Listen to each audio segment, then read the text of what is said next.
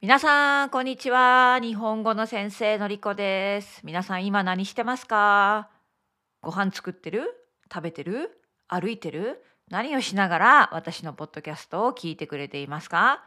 皆さんからのメッセージ励ましのメッセージいつもお待ちしております。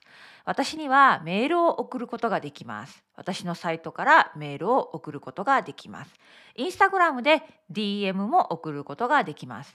よっぽどでない限りあの時間はかかりますけどお返事は返しています。ただねあの日本語の質問ねこれはまあ私のレッスンを受けてほしいのであのあんまりお答えしていない。あの個人的にあのお金をもらっていない人に、ね、日本語の質問はお答えしていないんだけれども普通のメッセージのメールやえ普通のメッセージだったら、まあ、メールだったらお返事をしています、ね。皆さんからの励ましのメッセージをお待ちしておりますよ。えー、さてね今日はビジョンがあるかないかという話をします。先日ですねまあ、これも先月かな哲平さんとのポッドキャストね「えー、ジャパニーズ・ウィズ・哲平のりこ」でこの話になったんですね。哲平さんも私も日本語を教えています。フリーランサーですね。そしてポッドキャストと YouTube もやっています。これからどうしたいかビジョンがあるかという話をしたんですね。まあ、哲平さんはもうたくさんのことが achieve できてるねたくさん生徒さんがいます。ポッドキャストも有名です。そして今 YouTube でライブもやってる。ね、でおそらく彼はですね本当に彼のポッドキャストをたくさんの人に聞いてもらいたいんだと思うんですね。そして彼の信じていることつまりたくさん聞けば聞くほど日本語が上手になるね、ポッドキャストや YouTube で日本語が勉強できるっていうことを証明したいんだと思うんですね。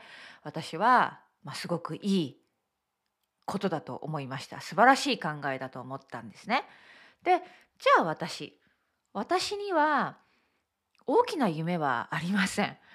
私は大きな夢がない。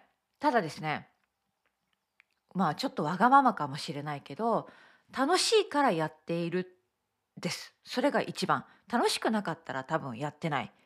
ね。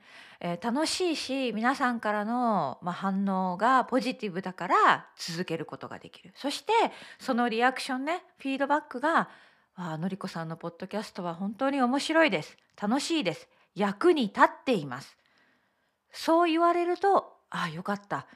私は人のために何かできているんだ」ね、ちょっとかっこいい言葉で言うと皆さんに貢献しているんだと考えたらもっともっとやろうと思います。だから大きな夢はないけれども毎日毎日あ皆さん私の声を聞いてくれて元気になってくれてるかな日本語が少しでも上手になってくれているかなそう思ってやっているんですね。ただですねやっぱりたくさんの人に聞いてもらいたいですね。これはまあ少しずつやれば やるほど欲欲が出てきました。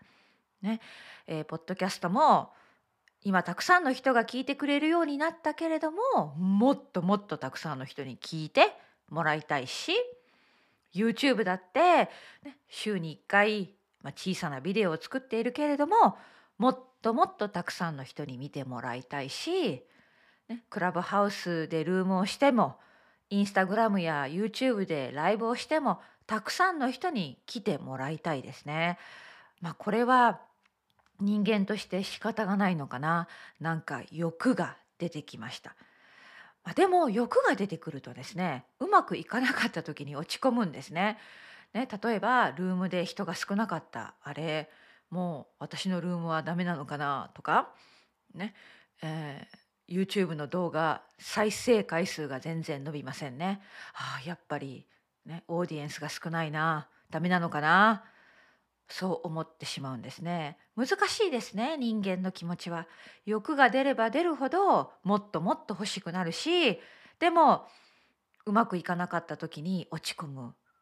ね、このバランスが難しいなと思ったんです。でもでもね今朝のまあ今今朝朝早く話してるんだけれども今朝の気持ちは大きな夢やビジョンはないけれどものりこさんのファンを増やしたい。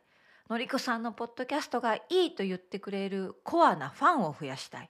そしてそのファンの人となるべく直接会って話がしたい。ね、なので直接まあ直接会うのは無理だけどコミュニケーションの方法としてインスタグラムや YouTube のライブ選びます。そしてクラブハウスもその方法として選びます。そしてもっともっとお金を出してサポートしてくれる方にはね、例えば Patreon で何かサービスを差し上げますということでファンをコミュニティを増やしていきたいかなと思いますね。うん、そこかな。だから大きなビジョンがなくてもいい。ね、あのポッドキャストで一番になりたいなんて思わない。ただファンを増やしたいです。のりこさんのポッドキャストがいいと言ってくれる人を増やしたいなと思うんですね。あのどうなのかな？皆さん私の話は面白いですか？あの哲平さんのようにねなんか上手に話せないし話も深くないかもしれないけど私のポッドキャストが面白いと自分で思うのは、まあ、正直に話してるね。私は自分を作ってないですね。作ってないです。そしてあのそのまま頭の中で考えたことをマイクに向かって話しています。まあ、これは 前にも話したけどいいのか悪いのかわからない。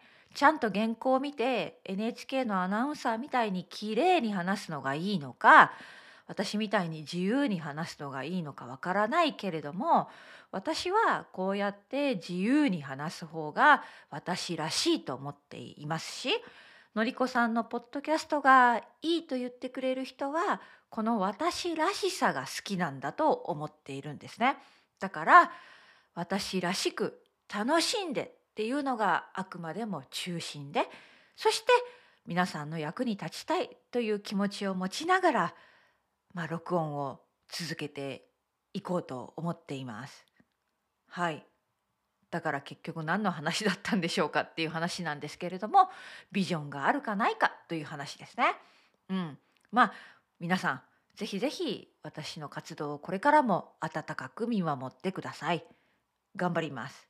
あの中年パワーですね。中年パワー。あのある生徒さんからね先日言われたんですよ。のりこさんいろいろやってるけどこれって何？これはなんか中年の焦り？みたいなね。ねあの ミドルエイジクライシスね。ミドルエイジクライシス。多分それあるあります。あの会社員の仕事を辞めてフリーサフリーランサーに戻ろうと思ったのもポッドキャストや YouTube をやろうと思ったのもなんかねとにかくいろいろやりたいと思った。あの人生ねまああともう50年ぐらい多分生きるよ。長く生きると思う。でも50あと50年生きるんだったら自分のやりたいことをとことんやった方がいいんじゃない？みたいなね。やっぱ中年の焦りがありました。あの若い人はそうじゃないかもしれない。若い人は多分違う気持ちがあると思う。でも私みたいにねもう50歳が近い中年だと人生いろいろ考えるんですよね。うん、あのもっと楽しみたい。あのやれることをとことんやって後悔がないようにしたい。そうなんです。後悔がないようにしたい、まあ、これこそ中年の焦りかもしれません。でもうん。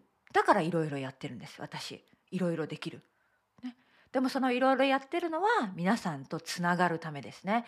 皆さんの声を聞きたい。私の声を届けたいということでした。はい。なんかわけがわかんない話になっちゃったかな。